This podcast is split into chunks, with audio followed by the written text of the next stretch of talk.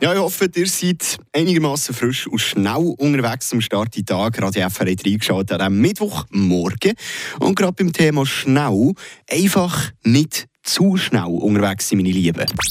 Eine Portion Wissen für einen Start in den Tag. Schlauere Tag mit Radio FR alle, die auf der Straße unterwegs sind, haben es doch schon mindestens einmal erlebt. Man ist noch nicht einmal auf den Bütz angekommen und schon hat man mehr Geld ausgegeben, wenn man in den kommenden 8,5 Stunden Bütz wird verdienen. Darum habe ich euch da kurz mal zwei, drei relevante Infos aus dem Bussenkatalog vom Schweizer Straßenverkehrsgesetz rausgenommen.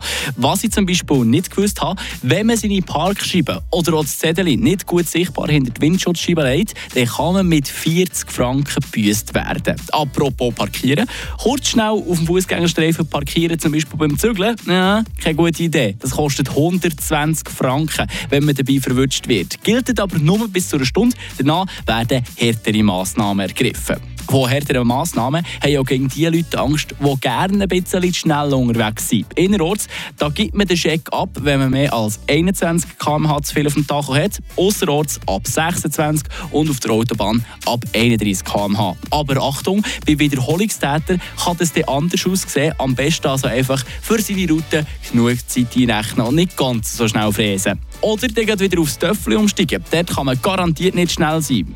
Oder so. Wenn man aber ohne Helm fährt, dann kostet das 30 Franken. Außer vielleicht man heisst Hubert oder ja. Und noch zuletzt für alle, die gemütlich unterwegs sind und dann gleich gerne ab und zu eine kleine Abkürzung nehmen. Das Betreten von der Autobahn ist nicht nur brandgefährlich, sondern kostet auch noch 20 Franken Bus. Frische Tag, der Radio FR Morgen.